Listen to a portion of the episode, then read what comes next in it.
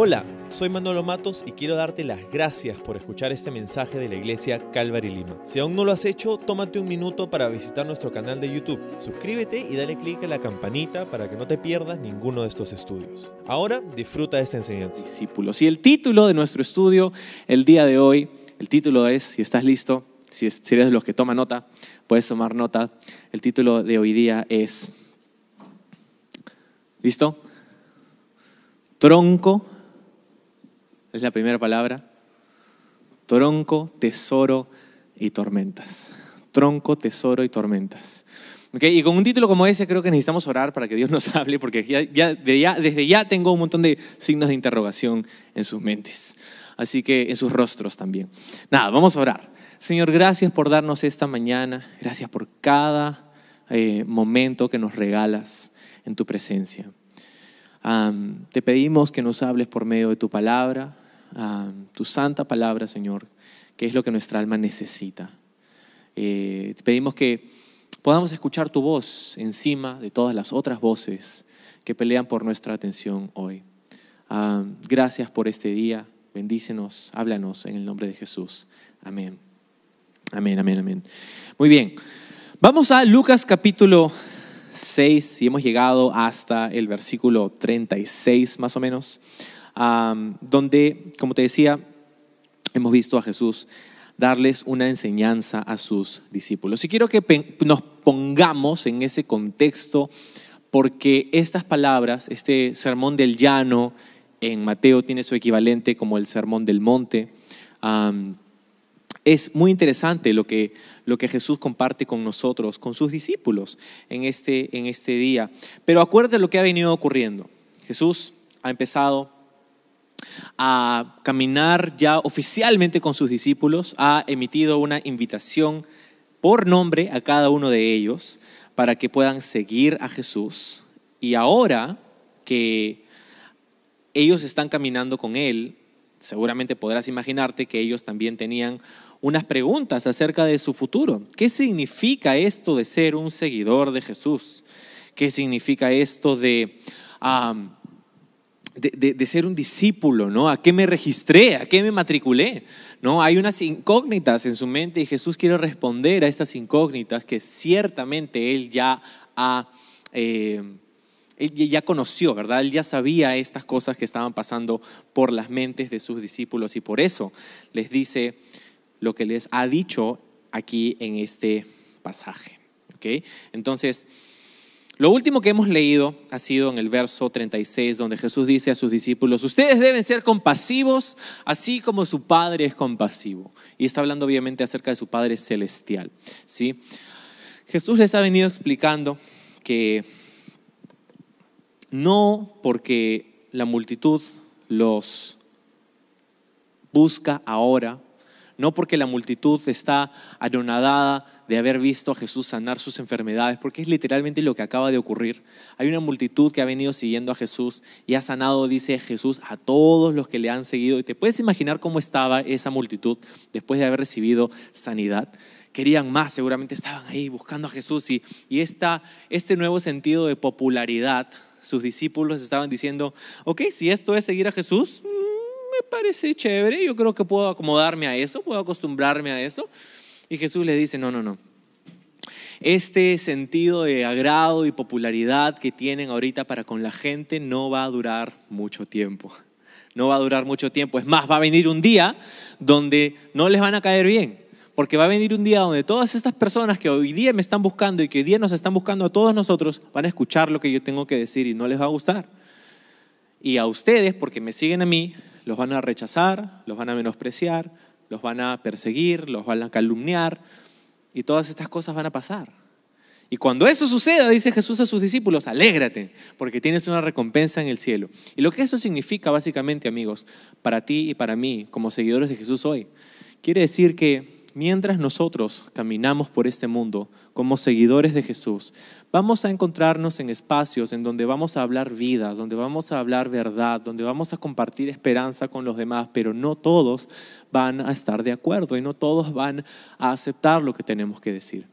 Y mientras que caminamos en estos espacios y mientras que somos de esta influencia por la gracia de Dios sobre otras personas, vamos a encontrarnos con que los valores de este mundo son muy diferentes a los valores del reino de Dios. Vamos a encontrarnos con estas, eh, estas, estos momentos de, de, aparente oposición, porque lo que, lo, que, lo que el mundo tesora, atesora y lo que el mundo valora es diferente de los valores del reino, los valores del reino de Dios. Y esta contradicción, de hecho, es una buena señal. Porque Jesús dijo hace un momento a sus discípulos, hay de ustedes si todos hablan bien de ustedes, ¿no? Hay de ustedes y a todos les caen bien, porque la gente que agrada a todo el mundo es gente que tiene su vida aquí y ahora. Les ha dicho, no vivan solamente para el aquí y el ahora, sepan que tienen una vida eterna, sepan que hay algo más, que están de paso por este mundo, ¿sí? Y, y entonces Jesús les ha dicho a sus discípulos este tipo de cosas. Ama a tus enemigos, por ejemplo. ¿Ama a quiénes? A tus enemigos. ¿Quiénes son tus enemigos? Y Jesús los describió. Los que te persiguen, los que te calumnian, los que hacen tu vida incómoda. A ellos. Ámalos, dice Jesús. Ora por ellos, bendícelos. Pon la otra mejilla si alguien te da una cachetada. ¿no? Porque Jesús les ha dicho, si solo somos amables con las personas que son amables con nosotros, entonces ¿qué medida de gracia tenemos nosotros? ¿Qué medida de gracia habrá en nuestra vida si solamente damos bien a los que nos dan bien a nosotros? ¿Verdad? ¿Qué de especial hay en eso? Jesús dice, no, porque todos pueden hacer eso, pero ustedes, dice, ustedes deben imitar los rasgos de la familia, los rasgos familiares. Sabes que todos nosotros tenemos rasgos familiares que nos identifican con nuestra familia. Todos tenemos los ojos de mamá, la nariz del abuelo, la boca del tatarabuelo. Todos, todos tenemos rasgos familiares, pero con el Señor, como creyentes, como hijos de Dios, también se supone que mostramos rasgos familiares y estos no son físicos, sino son de carácter.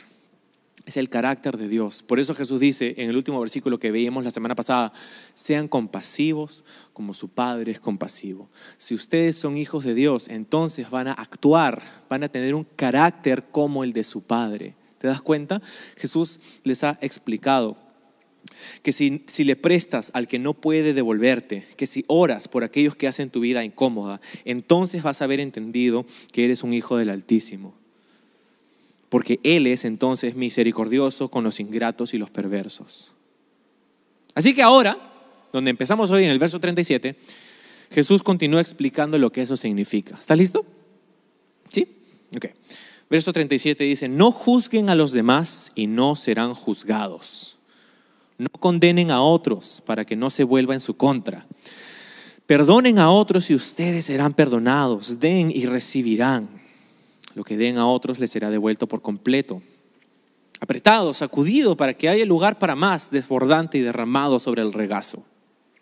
La cantidad que den determinará la cantidad que recibirán a cambio. ¿Ok? Hasta ahí por ahora. ¿Qué la cantidad que den determinará la cantidad que recibirán a cambio. ¿Cómo me hubiera gustado leer este versículo en el momento de diezmos y ofrenda? Pero no lo hice, no lo hice. dice, no juzguen a los demás. ¿Ok? Acuérdense que estamos dentro de este contexto donde Jesús está enseñando a sus discípulos. ¿Enseñándoles qué? Enseñándoles qué significa ser discípulos, enseñándoles de qué se trata todo esto de seguir a Jesús. Y comienza diciéndonos dos, dos cosas negativas y dos cosas positivas. Las dos negativas son no juzgues y no condenes.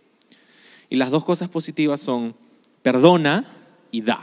¿Okay? Tenemos estas, estas cuatro cosas puestas en una balanza.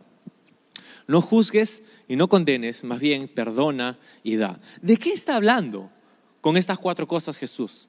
Está hablando acerca de nuestro carácter, está hablando acerca de nuestra actitud, ¿verdad? Nuestra actitud, la actitud con la cual pasamos a través de la vida. Pasa que si tú no entiendes, que si tú no has, has captado la idea de que la razón y la única razón por la que estás aquí sentado el día de hoy, y la única razón por la que tus pulmones pueden tener aliento en este momento, Creo que eso es algo que hemos experimentado en estos últimos 19 meses. La única razón por la que nuestros pulmones pueden tener aliento en, un próximo, en una próxima respiración es únicamente por la gracia de Dios. Cuando tú te das cuenta que la única razón por la que estás aquí hoy es por la gracia de Dios y no porque te lo mereces, entonces puedes hacer cosas como amar al que no te ama. Entonces, puedes vivir en este lugar. Pero cuando no entiendes eso, cuando no has captado esa, esa, esa, idea de la gracia de Dios, entonces vives en un estado en el que constantemente estás midiendo a todos los demás, estás juzgando a los demás, estás midiendo en base a lo que ves en tu entorno. Estás juzgando a los demás porque no has entendido esa gracia, porque no merecemos nada y Dios nos ha dado todo. Cuando no vivimos ahí, vivimos en un estado de crítica, de juicio, de condenación donde, medimos a los demás según nuestros propios estándares. Y, cuando ellos no cumplen con nuestros estándares, entonces nosotros los juzgamos y los criticamos y los condenamos y vivimos con esta actitud. Y Jesús dice, no vivas ahí, no vivas así. No quiero que seas renegón, no quiero que seas criticón, no quiero que tu vida se caracterice por una actitud de juicio y condenación para con personas que están hoy donde tú estabas hace unos años, o meses, o semanas. Porque así como tú, esas personas a quienes tú hoy día juzgas y condenas, son personas que necesitan esa gracia que yo te di a ti un día. Tú estabas en el mismo lugar. Y al parecer ese dicho es cierto, donde la vaca se olvida que fue ternera. Y tristemente pasa eso. Pasa eso y nos puede pasar a nosotros. Tenemos que tener cuidado de no vivir con una actitud de juicio, de crítica. Ojo, ojo, ojo. Jesús no está diciendo acepta todo, no seas no tengas discernimiento, no está diciendo este, que, la, que la, la verdad no importa, no está diciendo nada de eso. Lo que está diciendo es que no debemos vivir con una actitud de juicio, de crítica y de condenación hacia los demás. Por el contrario, debemos hacer dos cosas, dice, dar y perdonar. Dar y perdonar. Es una actitud de generosidad. Generosidad. Como seguidores de Jesús, se supone que vamos a vivir demostrando el carácter de Jesús en nuestra vida y el carácter de Jesús es un carácter de dádiva, de compasión, de generosidad. Dar, dice, a los demás. Ojo, ¿ah? no estamos hablando únicamente de dinero. No estamos hablando de que vamos a, vaciar nuestras cuentas este, para que todos, no, no está hablando necesariamente de eso, pero está hablando nuevamente de tu actitud. Cuando tú entiendes que has recibido la gracia de Dios, entonces es la gracia que das a los demás. Y lo curioso es que la forma en cómo nosotros decidimos vivir, la actitud con la que nosotros vivimos y tratamos a los demás, es la actitud que muchas veces vemos replicada en otros. Porque ese estilo de vida que, nosotros adoptamos, ya sea de gracia o de juicio, tiene una manera de regresar a nosotros, ¿no? Y no estoy hablando de karma, por si acaso. ¿ah? Pero la gracia que tú das a los demás es la gracia que los demás te darán a ti. Sé perdonador. Jesús les está diciendo a sus discípulos. Y te está diciendo a ti y a mí. Da con generosidad. ¿Por qué? Porque Dios sabe cómo recompensar nuestra fidelidad y obediencia. ¿Sabías eso? ¿Has experimentado eso? ¿Alguien puede dar testimonio esta mañana de que Dios ha sido fiel con su vida, ha sido fiel contigo cuando tú has decidido ser obediente a pesar de que todo te decía lo contrario? Cuando tú decidiste em, honrar al Señor con generosidad, con perdón hacia los demás, con gracia hacia los demás, y Dios supo honrarte en eso. ¿Alguien ha vivido eso alguna vez en su vida? Varios de nosotros hemos experimentado eso, ¿verdad? Y eso Dios sabe cómo recompensar nuestra fidelidad, nuestra generosidad, nuestro perdón hacia los demás. Muchas veces nosotros no damos ese perdón a otros porque, no, pues porque ellos tienen que, y ponemos esas condiciones, ¿verdad? ¿Qué tal si lo que Jesús dijo a sus discípulos, ¿te acuerdas de esta famosa oración, el Padre nuestro? Perdónanos a nosotros como también perdonamos a los que nos ofenden. Jesús dijo que nosotros deberíamos orar así. Y no estoy hablando de una paporreta, estoy hablando de un estilo de vida.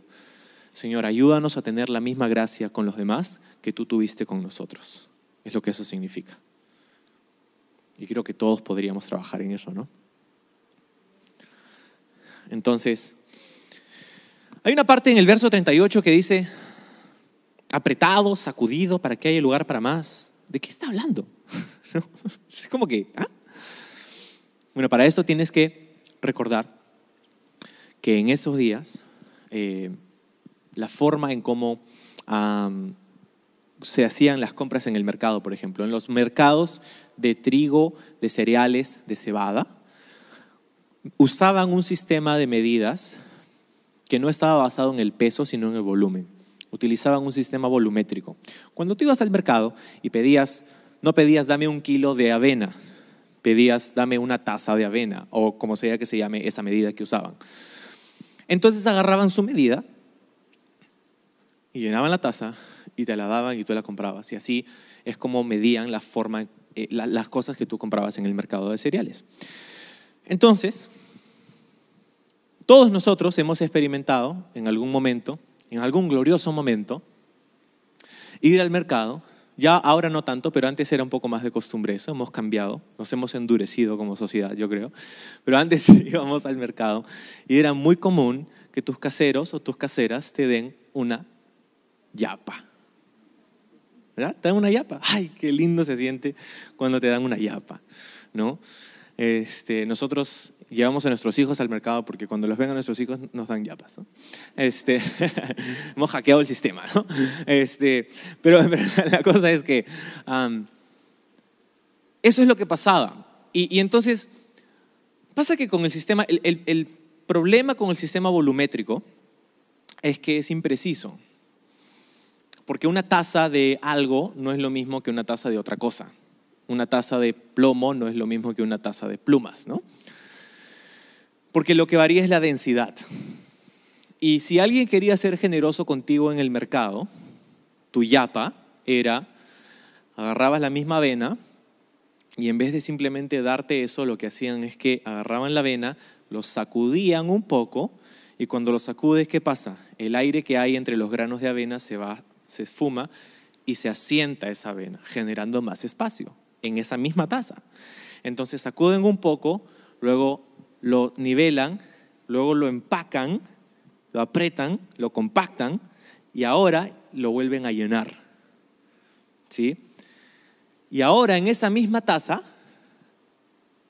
hay dos tazas y te lo dan. Eso es gracia, eso es generosidad. ¿Ok? Generosidad que alguien más tiene para contigo en esencia, para que me entiendas. Lo que Jesús les está diciendo a sus discípulos es, hey, vive de tal manera que todos tus caseros quieran darte yapa. ¿Ok? Vive de tal manera que todas las personas que te conocen te traten con gracia y con misericordia. ¿Y cómo hacemos que los demás nos traten a nosotros con gracia y misericordia? La única forma es si nosotros tratamos a los demás con gracia y misericordia. Vive de tal manera que todos quieran darte yapa. Es lo que quiere decir Jesús aquí. La misma generosidad, gracia y perdón que tú das a otros es típicamente la que la gente va a tener por ti. Y en última instancia, recordemos que nadie, ninguno de nosotros va a poder dar más que Dios. Ninguno de nosotros va a poder ser más generoso con alguien más de lo que Dios ha sido con nosotros. Nadie le puede ganar a Dios en generosidad, ¿sabes? Nadie. Entonces, generosidad y perdón son dos actitudes del reino de Dios. Vivir con generosidad. Cuando vives ahí, cuando vives en ese estado, cuando no eres mezquino con esa gracia y ese perdón, estás invitando la bendición del cielo a tu vida. Sin embargo, cuando, por el contrario, vives solo para ti mismo, te estás aislando de esa fuente de bendición. ¿Por qué? Mira lo que dice el verso 39. ¿Puede un ciego, dice Jesús, les dio una siguiente, una ilustración. ¿Puede un ciego guiar a otro ciego? ¿No caerán los dos en una sola, en una zanja? ¿Puede un ciego guiar a otro ciego? Y tú dirás, ¿qué tiene que ver esto con el concepto de generosidad previo que habíamos, que Jesús les... Es como que está por todas partes. No, en realidad tiene, tiene mucho sentido. Un ciego guiar a otro ciego. Es una ilustración. Y es claro, aquí Lucas nos dice que es una ilustración. Entonces, una ilustración tiene un punto. ¿Y cuál es el punto? Está hablando de un ciego que guía a otro ciego. Está hablando de algo que no tiene sentido, no tiene eficacia, no tiene propósito. ¿Verdad? Si viene un ciego y le pregunta a otro ciego, ¿dónde es el baño? Y el ciego le dice, por allá. Y el ciego dice, ¿qué? Gracias. Y se va por acá. Los dos van a terminar en una zanja. ¿Verdad? Es lo que dice Jesús aquí. ¿Qué, ¿Qué, quiere decir esta analogía, esta ilustración? Está hablando acerca de guía. Está hablando de alguien que guía a otro. Y ojo, es importante entender que Jesús está hablando con sus discípulos con aquellos que se convertirían en guías de otros. Entonces Jesús les está diciendo, hey, no solo quiero que vivas con generosidad, sino quiero que seas guía para otros. Yo quiero que tú guíes a otras personas. Quiero que seas un líder espiritual. ¿Ok? Es el concepto básico de esto. Hay otras implicancias que ahorita te voy a decir, pero escucha esta palabra de Dios para tu vida. Porque yo no puedo, no puedo pensar que esto es solamente para algunos cuantos dentro de los discípulos. Esto es para todos. Esto es para ti, esto es para mí. Esta es la palabra de Dios para tu vida el día de hoy. Dios quiere que tú seas un guía, un líder espiritual.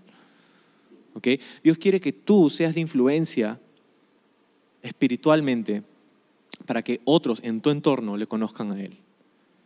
Dios quiere usarte a ti para el beneficio de otras personas. Esto es lo que hablamos con respecto a la gracia, al perdón, a la misericordia. Dios quiere usarte a ti. Ojo, la tarea del ministerio no solamente para pastores, misioneros y líderes, entre comillas, que tienen un título en la iglesia, no. Es para todos los seguidores de Jesús. Es para ti. ¿Has puesto esto en tu mente alguna vez? ¿Has puesto esto en tu espíritu? Que Dios quiere usarte a ti para que otro, para que alguien más pueda despertar a la idea de que Dios es real, que Dios tiene un plan para nuestra vida, de que hay un mensaje que Dios quiere comunicar a la humanidad el día de hoy, en la persona de Jesucristo, en su obra, en la cruz, en su muerte y su resurrección. Pero, ahí es el gran pero, imagínate que ellos hubieran captado a los discípulos esta idea Dios quiere que seamos guías, líderes. Y ellos, ellos lo captaron. Pero lo que Jesús dice aquí, hey, un ciego no puede guiar a otro ciego. ¿Qué quiere decir eso? Quiere decir que el liderazgo espiritual genuino no te lo da una universidad, no te lo da un instituto, no te, no te lo da un título, no no te lo dan tus credenciales, no te lo da nada que no considere tu carácter. El liderazgo espiritual cristiano no tiene nada que ver con tu preparación o formación académica, ni con cualquier otra cosa que pueda ofrecerte prestigio sin considerar tu carácter. El liderazgo cristiano se basa en un carácter de humildad y de generosidad. Un ciego no puede guiar a otro ciego.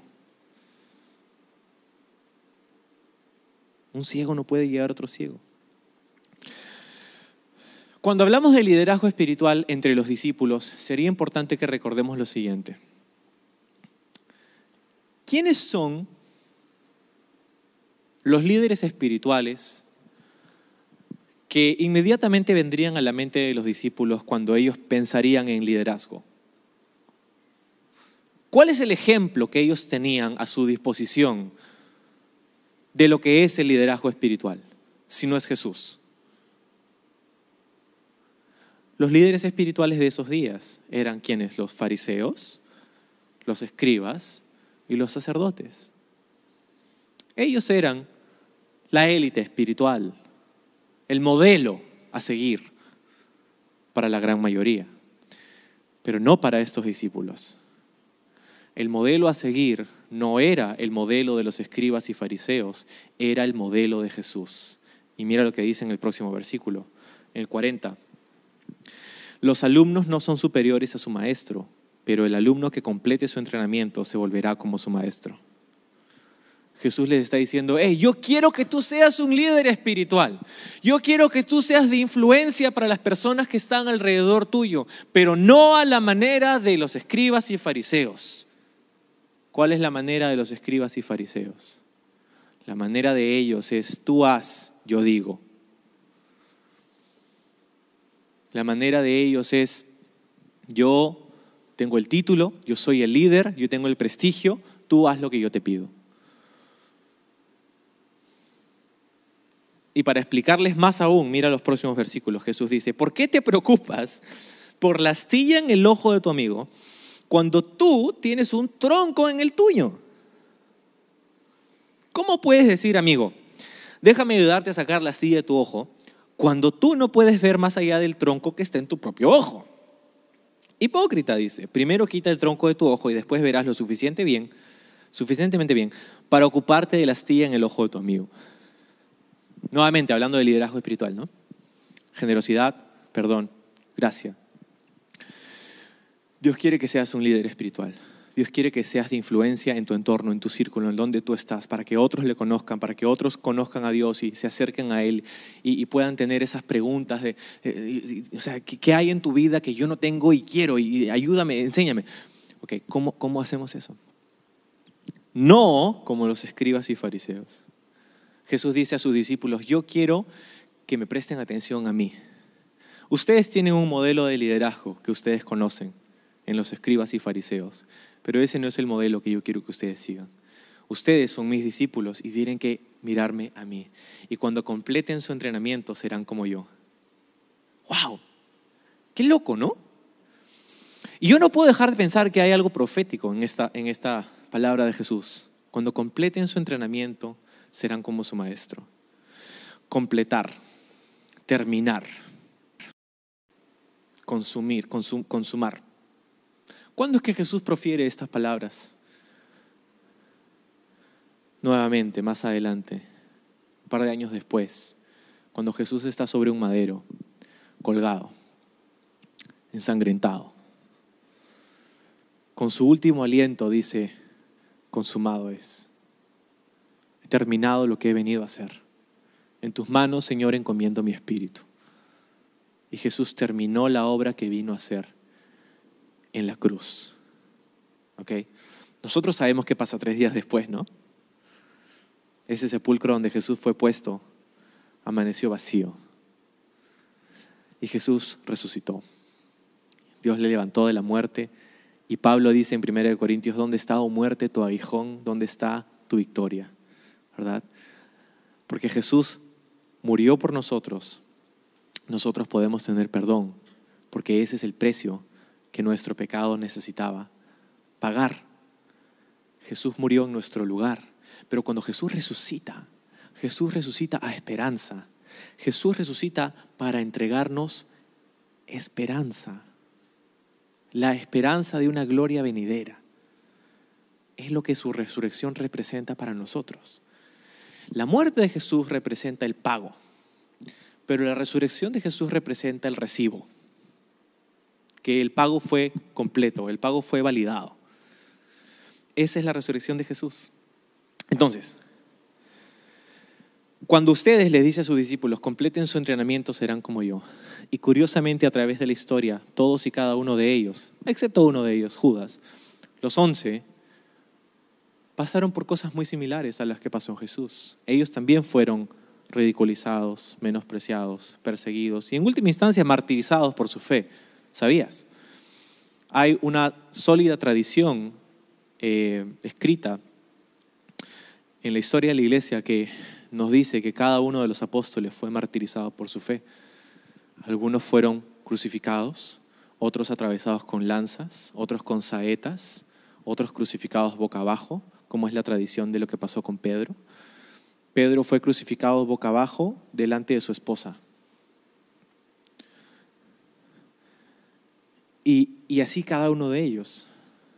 Dice, el, el, discípulo, el alumno no es mejor que su maestro, pero cuando completen su entrenamiento serán como yo. Jesús estaba invitándolos a descubrir que liderar espiritualmente tiene menos que ver con tu propio beneficio que con el beneficio de los demás. Liderar espiritualmente tiene todo que ver con cómo Dios puede usar tu vida para el beneficio de otras personas, para que otros conozcan y se acerquen a Dios, para que otros sepan. Y Pablo dice esto también en, sus cartas del Nuevo Testamento. Por ejemplo, hay un lugar donde Pablo dice en el Nuevo Testamento, hey, iglesia, familia, Dios nos ha encomendado el ministerio de la reconciliación. Les ruego que se reconcilien con Dios y así con ese consuelo que han recibido de Dios, también entréguenlo a los demás. Entonces, quiero que me prestes atención a mí, dice Jesús. ¿Sabes lo que pasa a veces con nosotros como cristianos y especialmente en nuestro mundo? Sabes que la iglesia tiene varios colores y sabores, ¿no? y, y en nuestra rama de, la iglesia es como ah, la palabra de Dios, ¿no? Nos encanta y, lo estudiamos y verso a verso y hacemos teología y, somos de los que nos gusta pensar, ¿no? Eh, pero Jesús estaba diciendo a sus discípulos, yo no quiero que tú seas un experto teólogo necesariamente. Yo quiero que tú camines siendo ejemplo, que imites quién soy yo. Quiero que reflejes mi carácter. Ese es mi corazón, ese es mi deseo. A mí no me interesa cuánto tú sabes de teología, pero cuánto lo vives, cuánto caminas en ello. No importa cuán refinada sea tu terminología, si no puedes poner un pie delante del otro para obedecer lo que yo te estoy diciendo. Y yo sé que esto es algo fuerte y es algo duro, pero es que Jesús dice a sus discípulos, no los estoy invitando a que vivan una vida tranquila, cómoda y fácil. Los estoy invitando a que me sigan. ¿Quieren ser líderes espirituales? ¿Quieren guiar a los demás? Está bien. Pero sabes, tienes que sacar el tronco que hay en tu propio ojo antes de que puedas sacar la astilla del ojo de otra persona. Tronco es la primera palabra de nuestro título el día de hoy. Tronco porque muchas veces pasa que como cristianos y como líderes espirituales que Dios nos llama a ser, tenemos a veces un doble estándar, ¿no? Donde es gracia para mí, pero juicio para ti. ¿No? yo estoy perfectamente bien con la viga que sale de mi ojo, pero si tú tienes una astilla, ay de ti. Jesús dice, no.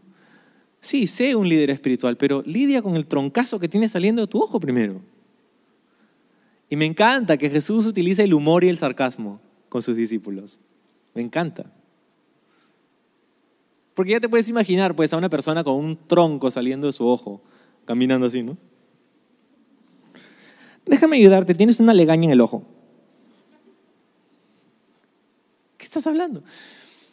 Entonces, ser líderes espirituales, ser seguidores de Jesús, no es ser perfecto. Tenemos troncos en nuestros ojos, es vivir en un estándar de integridad, es lidiar con el tronco que tenemos en los ojos.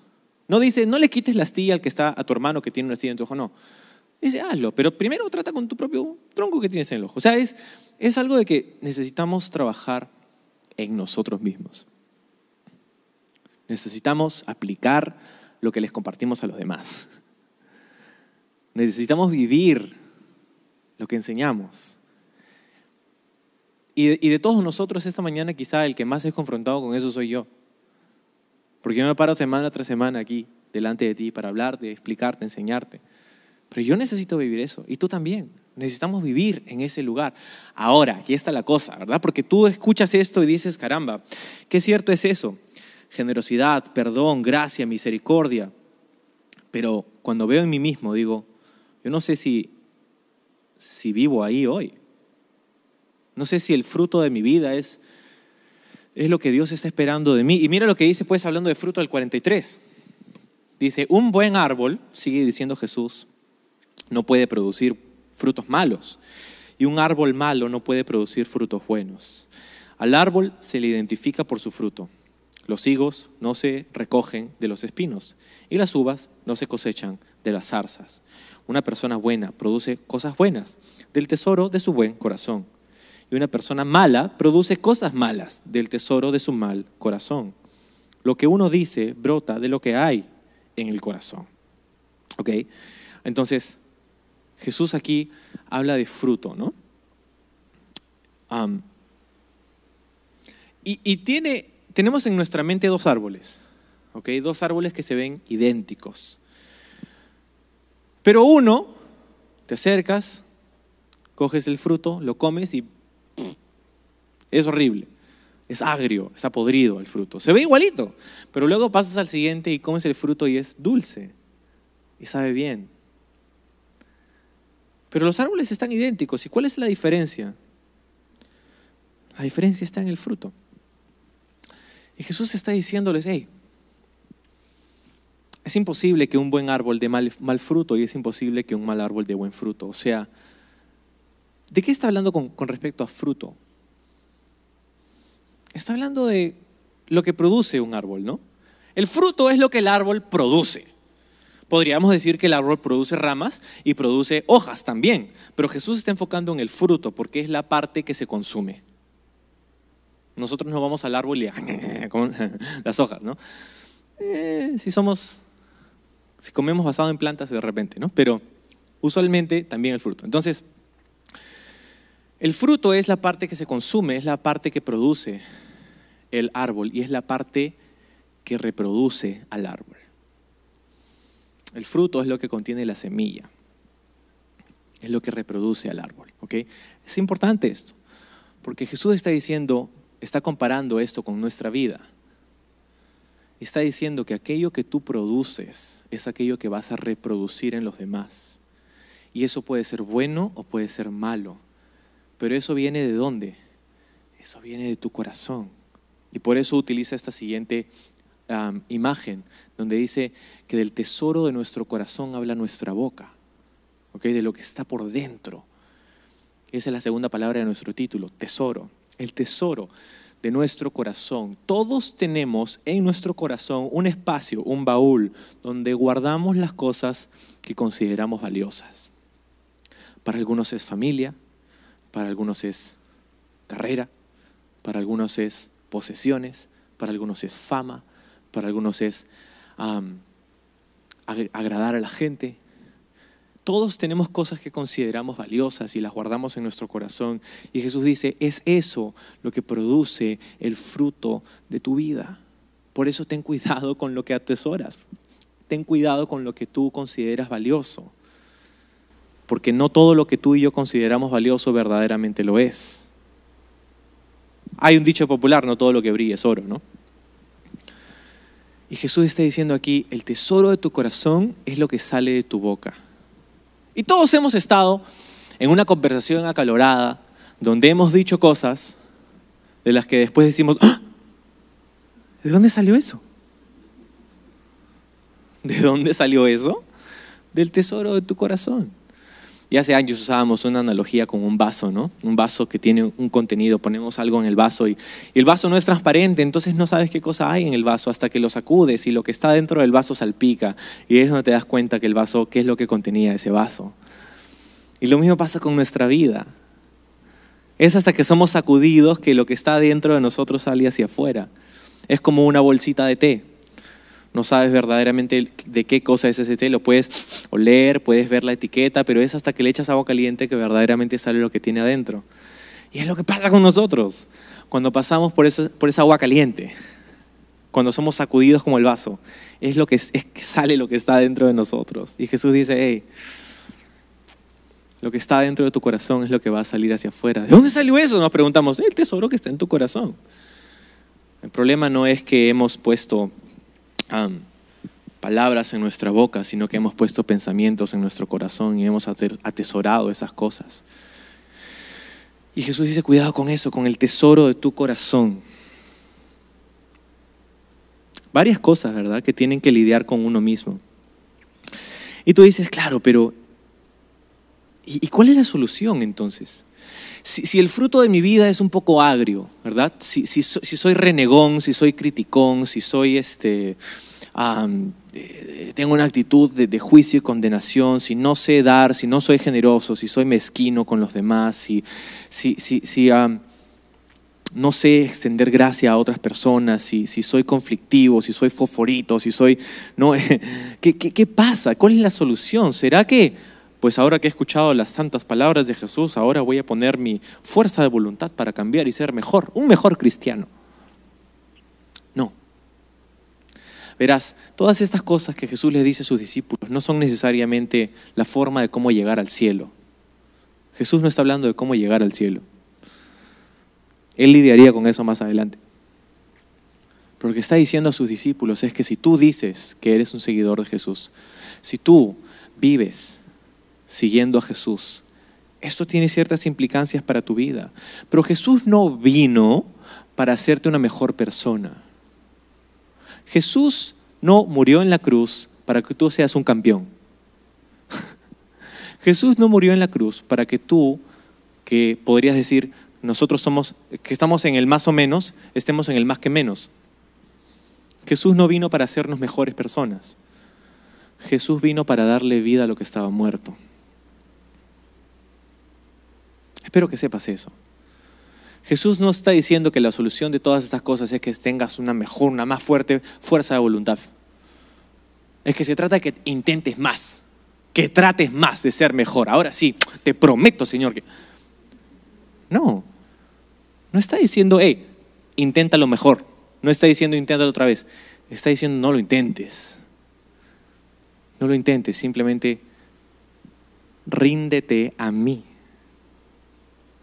El problema de nuestro corazón es un problema de señorío, es un problema de, de quién servimos. La razón por la que actuamos como actuamos es porque servimos a quien servimos. ¿Me explico? Y por eso Jesús dice lo siguiente, en el 46. Así que, no, dice, ¿por qué siguen llamándome Señor, Señor, cuando no hacen lo que les digo? Les mostraré cómo es cuando una persona viene a mí y escucha mi enseñanza y después la sigue. Es como una persona, dice Jesús, que para construir una casa cava hondo y echa los cimientos sobre roca sólida. Cuando suben las aguas de la inundación y golpean contra esa casa, esta queda intacta porque está bien construida. Pero el que oye y no obedece es como una persona que construye una casa sobre el suelo sin cimientos. Cuando las aguas de la inundación azoten esa casa, se derrumbará en un montón de escombros. ¿Te das cuenta? El, problema no es, no es que tienes que intentarlo más, no es que más, más, más fuerza de voluntad, ahora sí, vamos a hacer la dieta. No, no. Está diciendo el problema es que verdaderamente no te has rendido a mí. Verdaderamente estás, estás adorando, pero no necesariamente a mí. Estás rendido a estas otras cosas que pueden llamarse buenas o malas, pero a veces podemos hacer ídolos de cosas buenas, ¿no? Entonces dice, ¿por qué me dices Señor, Señor, si no me obedeces? Señor, Señor, eh, es fuerte porque la palabra Señor es, es, amo, ¿no? Hoy día ha perdido un poco ese, esa fortaleza, esa, ese impacto, porque Señor le decimos a una persona que no conocemos en la calle, ¿no? Pero Señor está hablando de amo, del que gobierna tu vida. ¿Por qué me dices a mí, Jesús dice, Señor, si no, si no haces lo que te digo. Ok, quiero, enseñarte cómo se ve una persona que, escucha mi enseñanza y la sigue y habla de dos personas. Habla de dos casas. Y las dos casas se ven igualitas. Ok, en nuestra mente tenemos dos casas. Y las dos casas tienen el mismo techo, las mismas paredes, las mismas ventanas, la misma puerta, el mismo código de construcción, los mismos materiales. Es la misma casa. La diferencia es su cimiento. La diferencia es sobre qué está construida esa casa. Jesús dice, las tormentas vendrán y cuando vengan, la casa que está sobre la roca va a quedar intacta, pero la casa que está sobre la arena se va a derrumbar y grande será su ruina, dice en otro evangelio. Y tú dices, es que es fácil discernir cuál es la mejor casa. Y la verdad es que no es tan fácil, porque las dos casas se ven iguales. ¿Cuándo es que te das cuenta dónde está puesta la casa? ¿Cuándo es que vino la diferencia en el ejemplo de Jesús entre estas dos casas? La diferencia vino y se hizo notoria cuando vinieron las tormentas, las tempestades. Y esa es la tercera palabra de nuestro título el día de hoy, tormentas. Así como dijimos el agua caliente para el té, así las tormentas para nuestra casa. Dice, Jesús no dijo si llegaran las tormentas. Nos dijo, cuando lleguen, las tormentas vendrán. Y cuando lleguen, si tu casa está sobre la roca, de repente te vas a asustar. El ruido de los truenos de repente te va, te va a asombrar. De repente la luz de los relámpagos te va a sorprender. Te vas a sentir intimidado, temeroso. Pero dice, ¿pero tu casa? Tu casa quedará intacta. ¿Por qué?